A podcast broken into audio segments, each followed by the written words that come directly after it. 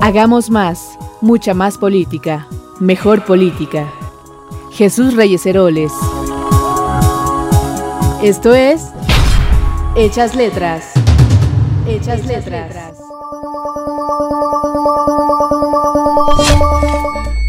Bienvenidos a un episodio más de Hechas Letras, donde las noticias se unen con los libros. El día de hoy tenemos una invitada de súper, súper, súper lujo. Y me refiero a, en Twitter, es muy conocida como la mala, pero pues también evidentemente tiene una trayectoria. Ocho años en el legislativo, ha sido asesora, ha estado en campañas políticas y claro que le interesa muchísimo el tema de género, ¿no? Llevarlo sobre la mesa y me refiero a Adriana Pineda. Hola, bienvenida. Hola. Y me da risa cuando me dicen Adriana Pineda porque, o sea, sí es mi nombre, les juro, no me llamo La Mala, pero ya todo el mundo me dice La Mala, así que muchas gracias por invitarme, Les, estoy muy, muy emocionada. No, gracias a ti. Y sí, o sea, recuerdo un Spaces en el que estuviste con Beatriz Paredes y justamente te preguntó, ¿por qué La Mala? y yo, ¿y por qué no? Súper. Pero hoy tenemos un tema muy, muy denso, pero también muy alivianado. Y me refiero a, ¿qué está pasando con el PRI. ¿Qué está pasando justo? Y, a mí, yo estaba viendo así libros como eh, cómo meter, cómo introducir el tema y demás. Me vino a la mente cumbres borrascosas. ¿No? Y es que recordemos que al interior de esta familia, pues suceden muchísimas cosas. Opresión, ¿no? También el miedo a la pérdida del poder, el confinamiento, el abuso familiar, la victimización de clase. Son, son muchos temas los que se viven al interior. Y creo que parecía que bajo esa turbulencia se encuentra ahorita el PRI. No sé qué opines. Es que el PRI está en turbulencia desde hace mucho tiempo y es porque, a ver, vamos a ponernos en contexto. El PRI es el partido más longevo en este país. O sea, tenemos que hablar de un partido que tiene más de, o sea, casi 100 años en el, o sea, de creación, 94, que sí, pues sí es bastante. Y que se funda a partir de que también se funda el Estado mexicano moderno. ¿No? Y pues imagínate esta familia, como tú dices, de cumbres borrascosas, pues cuántos problemas no vas a tener en 100 años. Si de por sí nosotros tenemos problemas con la tía, imagínate la tía con la abuela, con la abuela, con la bisabuela. Entonces, estamos hablando de que siempre ha habido también pues turbulencias porque son propias de un partido que tiene pues 100 años casi casi de existencia y que en este momento pues son diferentes a lo mejor a las crisis que ha atravesado, pero a mí sí me gustaría poner en contexto que no es la primera. ¿No? O sea, no es la primera vez que el PRI está en crisis. Sí creo que tiene unos caracteres diferentes a las pasadas, que, que es, por ejemplo, la institucionalidad y la lealtad que son valores priistas que surgen con el partido y que ahorita no están siendo pues primordiales dentro de este. ¿No? Claro. O, tienen cierta, ciertos matices, ciertas inclinaciones. O sea, yo me pongo a pensar en el papel que toma, ahora que la mencionaba, Beatriz Paredes. O sea, siempre apegándose al partido, siempre, eh, pues si no se llegó al consenso o a lo que decida la mayoría. Entonces, no siendo, no poniéndose rebelde, sino asumiendo que pertenece a un partido y por lo tanto hay ciertos, eh, no sé, lineamientos. entonces, por eso cuando no se llega alito al Senado, este, eh, tenemos ciertos eventos en los cuales ella se mantiene de, a ver, yo estoy con el PRI. ¿no? O sea, antes de, de tener un tema de rivalidades de personas, y está muy cañón, que no todos, ya vimos, este, están bajo esa idea, ¿no? Y no significa que esté mal. O sí. O sí. Porque vas en contra del propio partido y las cosas que le dieron origen. A ver, yo quiero otra vez ponerlo un poquito en contexto, porque, a ver, otra vez, es un partido de 100 años que surge con el Estado moderno. Prácticamente la política mexicana que hoy conocemos es el PRI. O sea, cualquier partido está inscrito en una, en una dinámica priista, hasta el PAN, porque el PAN surge como un enemigo del PRI. ¿No? Como una persona que disputa el poder al PRI. O sea, parte de, su ser, de su definición, está a partir del PRI, ¿no? El PRD también es a partir del PRI porque es una decisión del PRI. Y en ah. este momento también Morena, si tú te das cuenta, el discurso nacionalista, no revolucionario, pero sí nacionalista, es el mismo del del PRI. O sea, entonces tenemos una situación en donde el PRI sí es una situación ideológica, cultural, que no podemos perder. ¿no? Ok, claro. Y en esta parte también, pues, no sé si has escuchado, todos tenemos un priista adentro. Ah.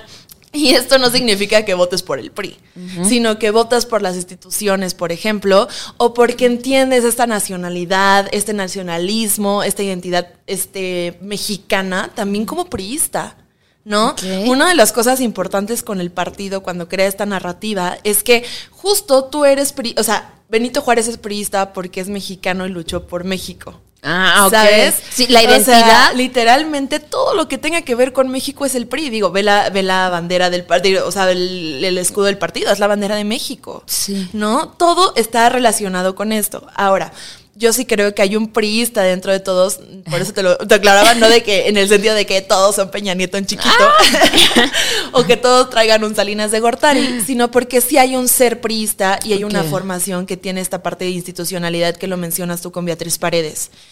El problema es que pareciera que las nuevas generaciones no traen este chip de ser priista y están pues yéndose contra algo que es como parte del origen, que es esta parte de institucionalidad, que es esta parte de verticalidad, de rectitud y de estas tradiciones que repite, son 100 años. O sea, esto que mencionabas tú en el Senado, con este, con Osorio Chong y Alito, por ejemplo, hay una tradición donde el coordinador de los senadores o de los diputados tiene que ser el priista con más cargos este, obtenidos a lo largo de su trayectoria. Así es. ¿No? Entonces, bajo esta regla, que no es menor porque te estamos diciendo que van 100 años y ellos casi casi fundaron el Estado mexicano moderno con las cámaras más modernas, estamos hablando de pues, 100 años casi de tradición de que estas coordinaciones se habían dado así. En este tema, por ejemplo, hubiera sido Beatriz Paredes o Claudia Ruiz Macié. Claro. Porque ambas fueron presidentas del partido, sin embargo, pues Claudia fue canciller, y Beatriz fue gobernadora de Tlaxcala. O sea, ahí sería ponderar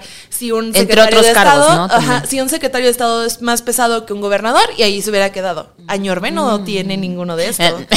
no, en serio, o sea, yo me metí al CIL a ver su trayectoria y Añorbe solo ha sido presidente municipal de Acapulco, que no está mal. No, o sea, está perfecto. Claramente cualquier... Pero quedan a deber en los lineamientos, ¿no? ¿Y que fue secretario en algún momento particular de Malio Fabio? Creo que sí. Entonces, tal vez ese es el mérito. Pero justo estás yendo contra la tradición. Sí. O sea, yo lo pongo en un ejemplo no de pegar la ñorbe o de esto, no, claro, no. estamos viendo que la tradición priista, que tiene muchos años, que sí tiene una razón de ser, que va a la par de esta ideología mexicana per se, se está yendo en contra. O sea, esta crisis sí tiene que ver contra la institucionalidad. ¿Y tú a qué, a qué crees que se deba todo este no sé, como que desmoronamiento. Mira, como repito, ha habido muchas crisis en el partido. Esta, o sea, yo creo que es una de las que van arrastrando de otras. Entonces, en el 2000 cuando se pierde la presidencia al primer al primer priista del país viene una reconfiguración dentro del partido de pues si ya no tenemos primer priista, ¿quién es el primer priista, no? Los que mantienen el poder son los gobernadores y el presidente del CEN que hasta ese momento pues no había tenido como una participación tan grande. En el sentido de, por ejemplo, hay un texto muy interesante de Joy Langston que habla cuando pierde el poder en el 2018 el PRI, este, sobre las crisis, eso se los recomiendo mucho, luego te paso el link. Sí, súper está ahí para subirlo a las redes y que la gente pueda Entonces, ella habla, por ejemplo, en el tema de cuando pasa esta crisis de, de que se pierde el poder, los gobernadores son los que terminan siendo como este nuevo primer priista o primer ah, poder porque son los que tienen el dinero. Ok. Pero simbólicamente, el priista más importante podría ser el CEN, el presidente o presidenta del CEN, porque al final del día, simbólicamente, tú representas al partido. Recordemos que es una situación de partido-estado. Por eso son muy diferentes las crisis en el PAN que las del PRI. No, claro. Porque hay esta división de partido-estado. Y creo que esta parte de la lealtad y esta parte de la, la, parte ideológica se va diluyendo, porque si lo recordamos en el 2000, uno de los grandes pleitos es, por ejemplo, el ¿Por qué dejamos de ser priistas tradicionales, revolucionarios institucionales, justicia social y nos fuimos al neoliberalismo, solidaridad? Este, claro. nuestro primer enemigo, la pobreza, hay que evitarlo con naturaleza y esta parte que, por ejemplo, la canción de Solidaridad de Salinas a mí me parece la mejor expresión de lo que fue la política neoliberal dentro del partido durante estos años, porque si te das cuenta, las, las párrafos que dicen, o sea, sí genuinamente te están hablando del proyecto de nación que ellos creían, y era el campesino y la gran empresa unidos por naturaleza. Que que dentro antes del partido pues no se tenía como tanto, ¿no? La parte de los empresarios sí era parte, pero no era algo fundamental. Entonces, cuando tú llegas al 2000, Lo que ellos dicen es culpa del neoliberalismo, es culpa de los tecnócratas que perdimos esto. Entonces hay un choque que también viene con la decisión del 86 de, de la corriente demócrata, democrática, que es luego el PRD, que son los priistas tradicionales que dicen, oye, es que el PRI no es esto, el PRI no es Miguel de la Madrid, el PRI no es esta parte neoliberal, ¿no? Y creo que desde ahí es un punto interesante que te lo digo, porque es justo este choque de qué rayos es el PRI. ¿Somos estos políticos tradicionales de la justicia social o somos neoliberales? Se cambian los estatutos y tenemos socialdemocracia, pero ahorita, ¿qué tenemos? O sea, y lo ves con los otros partidos. ¿Qué rayos son los partidos? Y van en alianza un panista que es provida, con un priista que no sabemos si es provida o, o no, que en teoría debería ser no provida, porque al final del día están en la corriente izquierda según sus estatutos. Exacto. ¿Qué rayos es? sí tenemos una disolución de los partidos. Y que me parece muy, muy prudente como lo señalas, que finalmente no es un quiebre de hace dos años, sino que se empezó a gestar y es muy puntual la forma en la, en la cual señalas estos momentos y cómo pues habían tenido, digamos que cierto orden en el sentido de cuando Claudia estuvo en el CEN, eh, después cuando Beatriz Paredes, cuando René Juárez Cisneros, que eventualmente no pudieron hacer grandes cosas, pero decidieron apartarse, ¿no? Así de, bueno, eh, me quedo. Es muy polémico lo que sucede con Alito Moreno. Claro. ¿No? Y también yo creo que es algo para, como ejemplo de no claudicar, ¿no? tengamos el pasado que tengamos, pero no hay que, que, eso no nos debilite, ¿no? Entonces, lo digo por los audios, que no sé para qué sirven, los audios que sacó Laida, ¿no? O sea, yo no, no veo esas carpetas de investigación, más allá de, de, todo este show mediático y todo. Y sí es preocupante, por un lado, cómo exhibe al presidente de un partido y al mismo tiempo cómo sigue teniendo poder. Sí, claro. ¿No? O sea, es como que una ambivalencia. No sé tú qué opines ahí te voy a sacar mi primer libro. Buenísimo. Yo, o sea, soy muy fan de Aguilar Camín. Ah, ok. O sea, Héctor Aguilar Camín, como más allá de como periodista, opinólogo, tiene muy buenas novelas que yo creo, de verdad, representan mucho esto del partido. Y mira, hay una novela, no la traigo ahorita porque la tengo en ebook, pero bueno, este se llama La Guerra de Galio. La guerra de Galio de Héctor Aguilar Camín justo habla del periodo pues, de los 70, 60, la guerrilla y el papel de la prensa. Y creo que aquí también estamos otra vez hablando de una política ficción, ¿no? De cómo esta parte de que un audio importa más que los argumentos. Digo, ustedes trabajan en noticias, saben perfectamente que pues cuando tú quieres representar una noticia, lo que tienes que tener es un argumento, lo tienes que tener escrito, lo tienes que tener sustentado. Claro, pero evidencias. También el tema de que ya cualquier cosa puede ser viral por las redes sociales, sí hace que esta parte mediática siga siendo un poder, pero un poder que ya no podemos controlar tanto, ¿no? En el, tema de veracidad, no porque tenemos que controlar a la prensa. eso no sería, eso es muy priista de mi parte. Muy bien. Pero, por ejemplo, este libro de La Guerra de Galio justo habla sobre el poder, sobre la prensa. Hay un periódico que se llama La República, que se supone es donde trabaja este, el personaje principal, Carlos García Vigil, que se supone que ahí es donde dices el choque entre Estado y, prensa, en los medios de comunicación, y que creo que hasta ahorita sigue siendo un gran tema. O sea, no porque en ese momento pues sí era una situación diferente, porque pues autoritarismo, les ponían el precio del papel, por ejemplo, pues sí quieres imprimir ah, eso, pero pues no vas a tener hojas, querido, ¿no?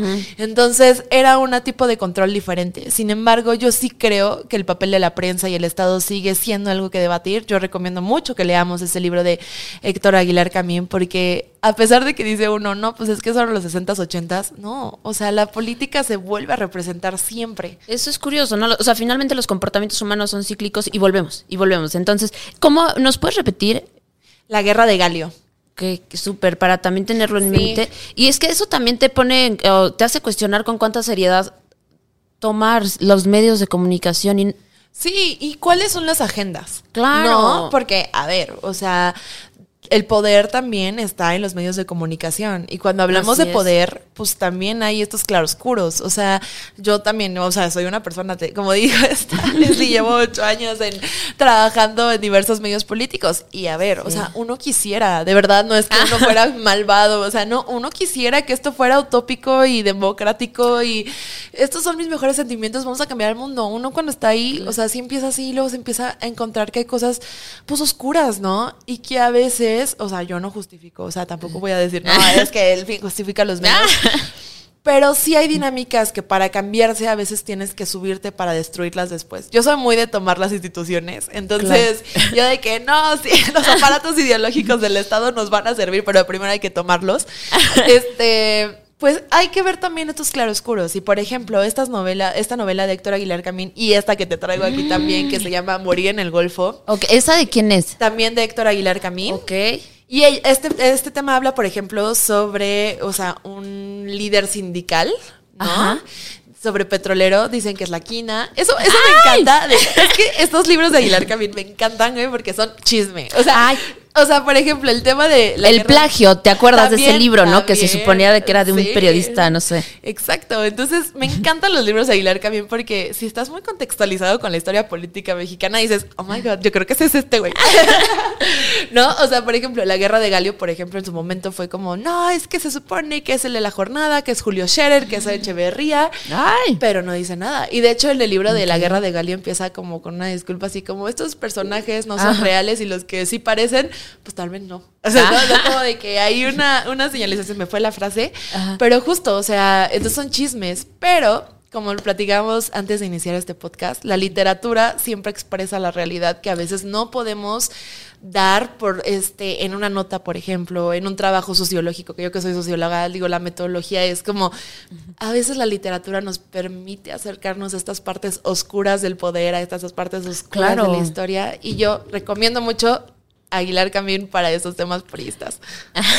Está, está buenísimo porque sí, a veces una manera de llegar a la, o sea, de reflexionar o de profundizar en ciertos temas, si bien en la realidad puede ser complejo, a través de la ficción, sí nos puede dar ese parteaguas para sumergirnos en todo, eh, pues en todas estas luchas de poder. Y, y finalmente yo, yo recuerdo una entrevista de Claudia Massieu en la que decía, eh, la política es el lugar donde se reúnen todas las pasiones. Claro. Entonces, y, y, en y otro lugar donde se reúnen todas las pasiones es la literatura. Entonces, 100% me parece una unión A buenísima. ver, creo que una de las partes, por ejemplo, en literatura, este, este libro, por ejemplo, y tanto La Guerra de Galio, que tiene dos personajes, o sea, tiene personajes que también tienen aventuras amorosas, ¿no? Y personajes que se odian a morir porque son compañeros de trabajo, pero al final no. Y es parte también de la política. A ver, yo puedo eh, decir, voy a hacer mi tesis del proceso ideológico del partido, como lo hice, ¿no? Y entonces decir, según los libros, las asambleas nacionales y esto es ta, ta, ta, ta. Sin embargo, a ver, es muy difícil que documentemos, según metodológicamente, las relaciones interpersonales que vieron detrás de estos fenómenos, ¿no? Claro. Y la literatura a veces nos permite dejarlo, ponerlo en la, sobre la mesa. Es como, ¿qué tal si esta decisión sí tenía esta parte de rational choice y esta parte de incentivos perversos? Pero ¿qué tal si también fue, o sea, no en este sentido, pero ¿qué tal si también fue por una situación amorosa de que fuiste el amante de Chuchito y luego este el otro se enojó con el otro? No sabemos. Claro. Y a veces esta parte, como tú dices, de la literatura nos permite decir, pues a lo mejor hay otra dimensión que no conocemos. Y ¿no? 100% que la, que la hay. O sea, y esto me remonta también a cuando eh, Ruiz Massieu mencionaba que en la política hay que aprender a tragar sapos. Evidentemente no se refiere a los este, lineamientos del partido. Entonces, como que esto sí te permite adentrarte un poco más en cómo son, o sea, de carne y hueso los, o sea, los políticos y otros, y en temas tan delicados donde se concentra el poder. Porque eso también es Sí. seductor. No, y mira, esto de tragar sapos, justo en esta novela de Morir en el Golfo, te, lo- te la, te la traje justo porque hasta yo la usé para mi tesis. para ilustrar un poquito sobre esta parte del ser priista, volviendo un poquito a esta crisis de institucionalidad.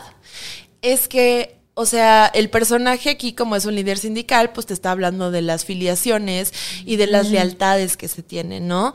Este señor que es líder sindical, o sea, pues vienen y lo, lo reciben y, y le dicen como, oye, este, pues ayúdame con esto. Y es como, ah, la hija de Perenganito, sí, ta, ta, ta, sí. Y entonces se genera un tipo de lealtad, ¿no? Desde el líder sindical que expresa mucho de esta pequeña esfera cómo está conformado todo el PRI. Porque, a ver, vamos a volver al inicio del partido. El partido se conforma por tres sectores. El campesino, el obrero y el popular. CTM, CNOP, CNC. ¿No? O sea, cuando se funda el partido, o sea, me voy un poquito muñoñita. No, está perfecto. Cuando se funda el partido, pues sí es posrevolucionario, ¿no? Y empieza el Partido Nacional Revolucionario. Y lo que se quiere en ese primer momento es poner a todos en un lugarcito para que no se estén matando, literalmente, porque antes era de que, ah, sí, tú, pum, pum, vas a ir, pum, pum. Entonces, literalmente es para quitar las balas de ahí y hacerlo por una vía institucional. Esa es la realmente de por qué surge el partido. Y entonces dicen, no, pues vamos a hacer un partido, se va a llamar así, y es Nacional Revolucionario por la revolución. O sea, no había una situación todavía ni siquiera institucional. Solo era vamos a meterlos en una bolsita y que se peleen al menos ahí, ¿no? Por la vida de, las de la institución, de la constitución al menos respondiendo esto y todo se supone que todos estamos en los ideales revolucionarios porque somos los que ganamos. Entonces nada más hay que concentrarnos todos ahí, líderes políticos y que no se estén matando, que se vayan a las urras, ¿no? segunda parte del partido revolucionario, o sea, es la, el PRM, ¿no? Y en esta parte, pues hay que decir, la revolución mexicana pero concentrarlo con Lázaro Cárdenas lo que dice es, ok, ya lo tenemos, que es, o sea, ya tenemos este, esta bolsita de personas peleándose, pero pues hay que organizarla. Ok. O sea, que es cuando se hace este partido de masas. Muy bien. Que entonces empieza la creación de la CNC, la CTM y la CNOP.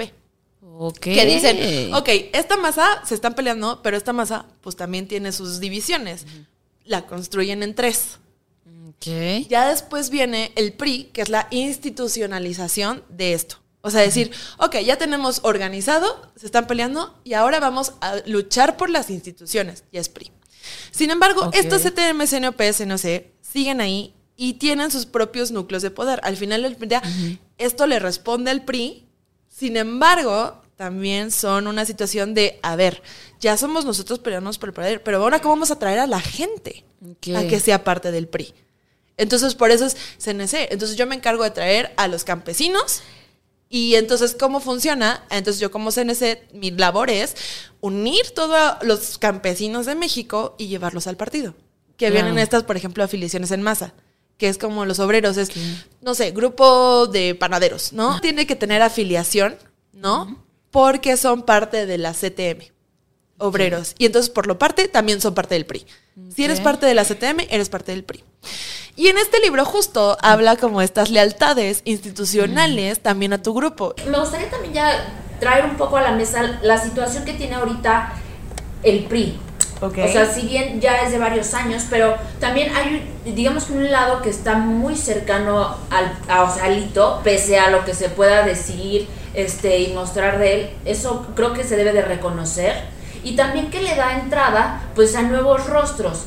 Y eso tiene un poco que ver con eh, una invitada que tuviste ayer en tu programa. Sí, ayer tuvimos a Paloma Sánchez en el programa. Una actual diputada federal que viene de este grupo de Alito en la dirigencia, ¿no?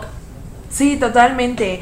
A ver, yo creo que también esta parte importante que se da también a través de la crisis posterior a la pérdida de Peña Nieto, que a ver, contextualizando, ya sé que vamos a contextualizar un poquito.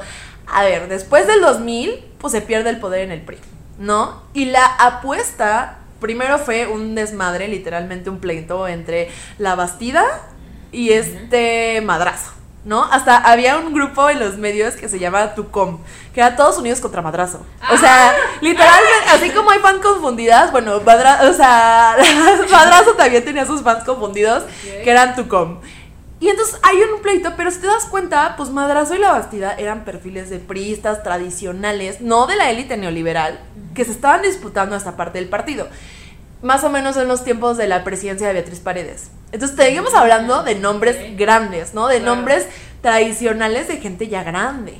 Sin embargo, ya cuando viene el 2012, viene esta apuesta por los nuevos PRI. Por renovar. Los, los que no sé si te acuerdas que eran los primelians o esta parte de que ah. son priistas millennials y que el starter packer de ser priista nuevo y los nuevos estos parte de perfiles tipo Peña Nieto, Luis Videgaray, que Aurelio. Aurelio Nuño, que decían, bueno, es que es el nuevo PRI. Ajá. ¿Qué rayos es el nuevo PRI? Bueno, eso fue el nuevo PRI. Claro.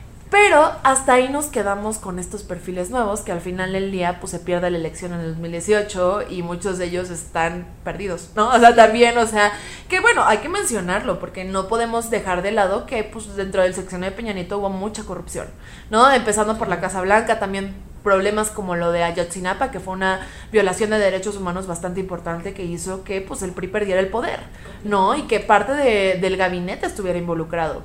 Gabinete del cual pues ahorita tenemos dos grupos políticos, que por eso quería sacarlo, era los de Alito y los que quedan del peñismo, por así decirlo. Que por ejemplo Osorio Chong, Claudia Ruiz Macié, no, incluso Beatriz Paredes, pero pues ahorita ya, está como más del lado de Alito. Sí, pero que regresa a las bases, ¿no? Exacto. Con el partido, antes también peleando tomar bases, estoy el partido. Exacto. Entonces, ahorita tenemos el vestigio, por ejemplo, de los de los peñistas, que a mí no me gustaría decirlos tanto como peñistas como, como tal, porque Peñanito no tiene la misma función ahorita que, por ejemplo, Alito. O sea, yo sí podría decir que en el tema de Peña Nieto era un tema de gabinete, era un tema de un grupo, pero era como, pues el peñismo era pues porque era el sexenio. Sin embargo, alrededor de Alito sí pareciera una figura caudillista. Sí podría decir incluso que nos podemos referir a una misma dinámica de lo que está haciendo Morena alrededor de López Obrador. Porque, o sea, al final del día, si tú te das cuenta en muchas de las cosas del partido, tanto en, por ejemplo, si vas al CEN, está la foto de Alito enorme ahí pegada, cosa que no pasaba. O sea, ¿sabes? Cosa de que tenías la foto del PRI y, por ejemplo, de los militantes, pero no del presidente del partido. O sea, el presidente del partido era importante, como lo mencionamos, era simbólico, era, o sea, una figura de los que podemos decir quiénes han sido presidentes del partido, por ejemplo, Dulce María Sauri, incluso, aunque ya lo borraron de la página, Humberto Moreira, ah. ¿no? O sea, sí, hay que mencionarlos. Pero tú dime cuándo habías visto espectaculares con la cara de Humberto Moreira. No. ¿No? O de Dulce María Sauri, o de Beatriz Paredes, o de, Colosio, al menos. O sea, tampoco. Ahora sí, ahora pareciera que esta comunicación política va alrededor de la figura de Alito. Entonces, aquí tienes dos narrativas que se pelean. El grupo de Alito, que realmente es el grupo de Alito, contra el grupo de los expeñistas, que bueno, Peña está con pelucas en España, ¿no? O sea, tampoco es como que sea un líder moral ahorita que digas, como dice nuestro presidente, que esté presente. Y lo que entonces encuentras es que son PRI que de una parte se está conformando de forma caudillista que va en contra de su propia naturaleza, porque recordemos, el PRI se forma en contra de estos caudillismos, sino de llevar a la vía institucional partido estos pleitos de poder a ahora tener como una figura que va exaltado. Y creo que ahí es una clave importante de entender que va muy aparte de los libros que si los leen podrán entender un poquito por donde yo lo pienso. Es esta parte de institucionalidad. O sea, al final del día, como tú empezaste, Beatriz Paredes decía, es por el partido, no por Alito, no por Osorio Chong, también, hay que ponerlo ahí. No es por Osorio Chong, no es por Claudia Ruiz Macía, no es por Beatriz Paredes, es por partido. Y uno siendo priista trabaja por el partido. Y si se pierde esta parte, que es lo que se está perdiendo, y esta parte de decir, ¿Eres de Alito o eres de Chong? Es como, no, nunca. O sea, el partido sí ha tenido sus crisis, pero nunca debió de haberse llevado a ¿Eres de Alito? ¿Eres contra Alito? ¿Eres de Osorio o eres contra Osorio A ver, no, esto es el priismo. El priismo va con el partido, no con un líder moral. Y que, sin, o sea, como bien lo mencionas, tenemos dos escenarios que van en contra del origen. Claro. ¿Qué es lo que sigue? Lo que sigue, si no lo resuelven, es que yo creo que, a ver, vamos a hablar desde el 2016, las elecciones. Yo me acuerdo cuando nos fuimos a dormir y de la nada ya Durango era de, de, otro partido. O sea, es como, nos fuimos a dormir con los resultados cool para el PRI, despertamos con, no, Durango ya es del PAN. como de, y que fue esta desbandada, no sé si te acuerdas, cuando este Anaya se peleó con Beltrones en una mesa de debate ah, y que fue como, no, porque, y que Beltrones renuncia, porque Beltrones dice, oye, yo perdí todo, perdón, o sea, no puedo ser presidente del partido Pero, o sea, porque te estoy fallando a esta responsabilidad institucional. A ver, Alito, pues hemos perdido, pues ahorita un chingo y no he visto como y todavía alguna... este, agarrar más tiempo, ¿no? Exacto. Entonces, a ver, yo no me estoy yendo con que me cae mal Alito, no, estoy narrando la situación como la veo desde una parte sociológica y de incluso literaria. Y es, a ver, pues entonces, ¿qué está pasando? Estamos teniendo una crisis que va también desde una desbandada del PRI. A ver, mucho, lo, yo lo he hablado siempre y a veces los priistas se enojan con, los morenistas se enojan conmigo cuando le digo, güey, o sea, te vienes a quejar de los priistas, la mitad de tu militancia es del PRI. O sea, la mitad, o sea, empecemos con Barlet, o sea, Dios mío. O sea, me acuerdo que una vez este, un, un tuitero, estos famosos, me bloqueó, le dije, güey, pues es que empezando con Barlet, se supone que ustedes creen que hubo fraude en las elecciones del 88 ¿Y quién les hizo el fraude? Barlet. ¿Y, dónde lo tienen? o sea, casi casi le hicieron un desfile ahorita el 18 de marzo a Berlet. Pero, pues al final del día lo que estás viendo es que hay una desbandada del PRI a Morena.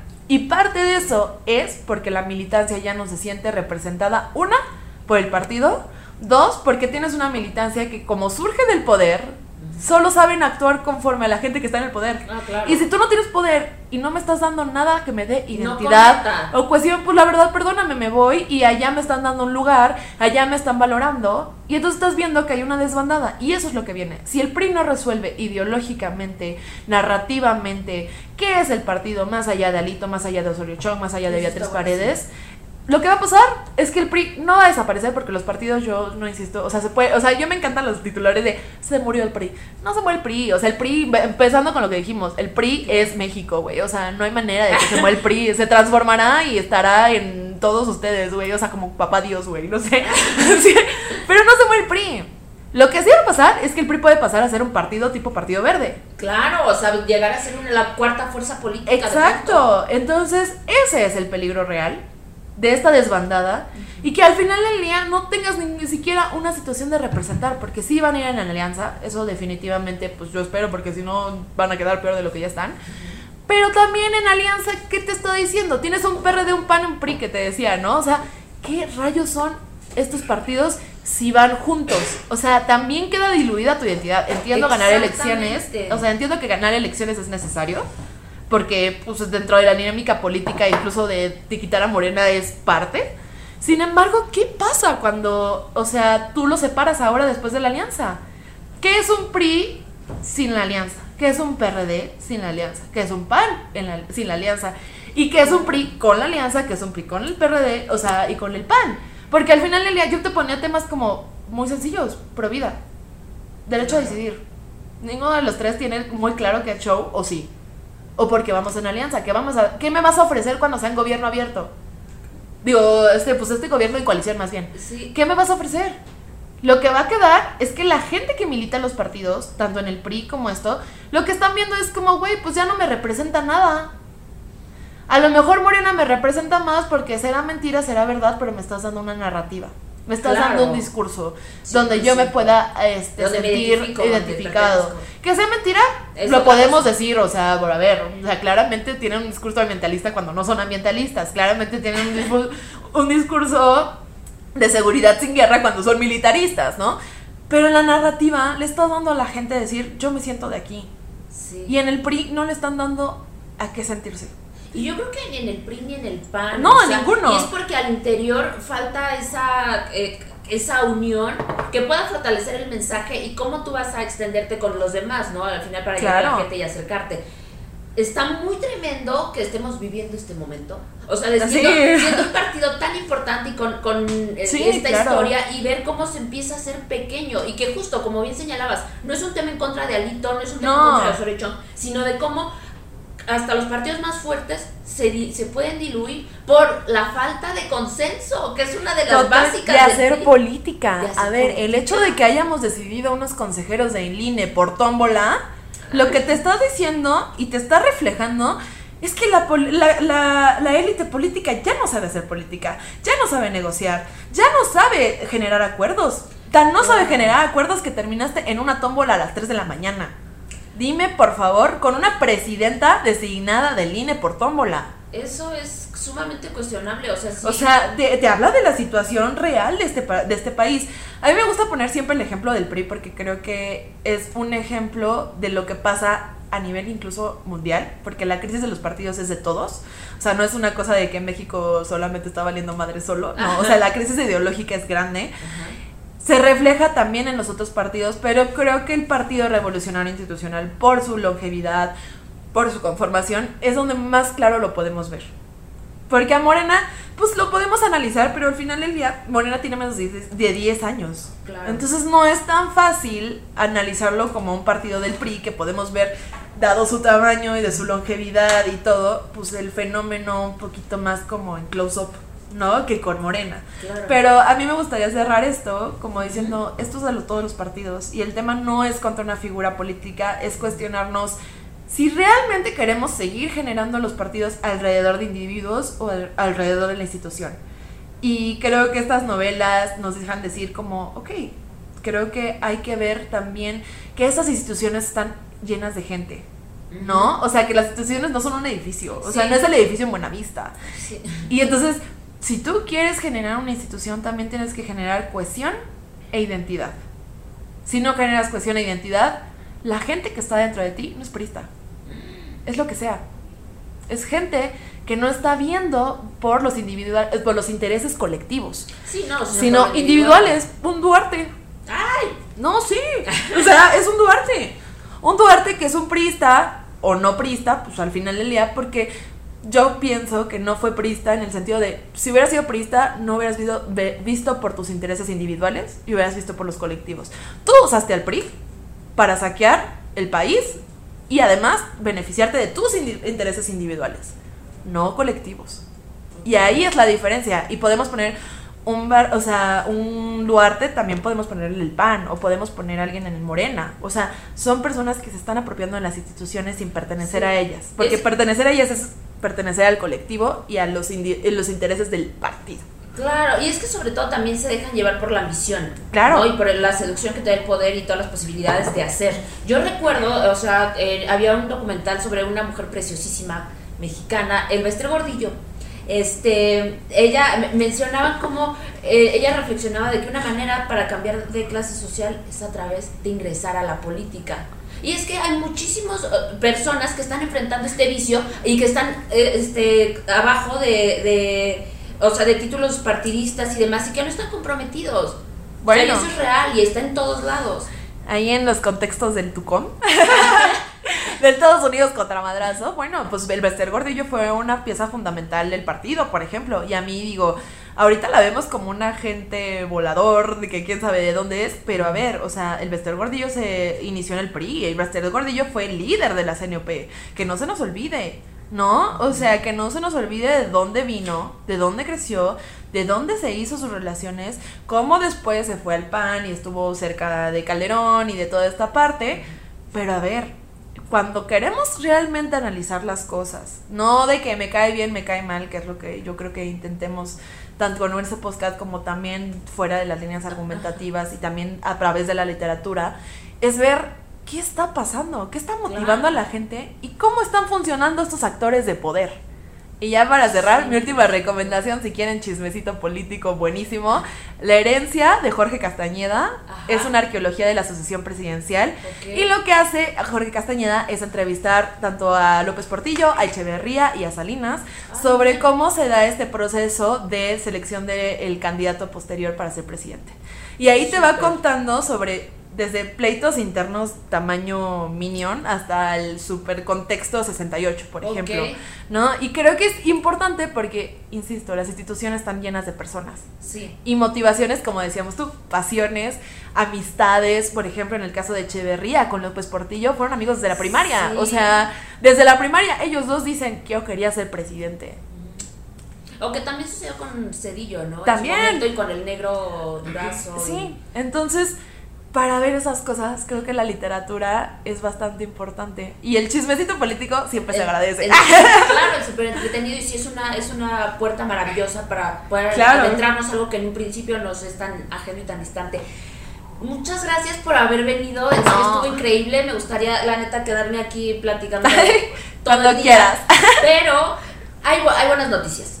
La primera es que pues vamos a tener una, una segunda participación. Sí. Porque vamos a hablar, no sé si en verdad exista, pero de la oposición política. Siempre hay oposición cuando hay poder. eso es bueno, pero ¿cuáles son tus redes? Me pueden encontrar como arroba la mala C en Twitter y como soy la mala C en Instagram. Ahí me pueden ver. Y en Aquí en Confianza estamos de lunes a viernes en, en DDC, YouTube y Facebook platicando un poquito también del contexto político, poniéndole yo el contexto a la coyuntura, digo. Ay, súper. Muy bien, pues muchísimas gracias, de verdad. Y ya vamos a estar súper contentos. Alex Buitrón, muchas gracias. Gracias. Y también a nuestra productora, bueno, eh, eh, que nos edita, si me fue el nombre, pero muchas gracias. Muchas gracias Ahorita le digo. y nada, nos, nos vemos en el próximo episodio. Y este estuvo muy, muy deli. Así que gracias. A ti.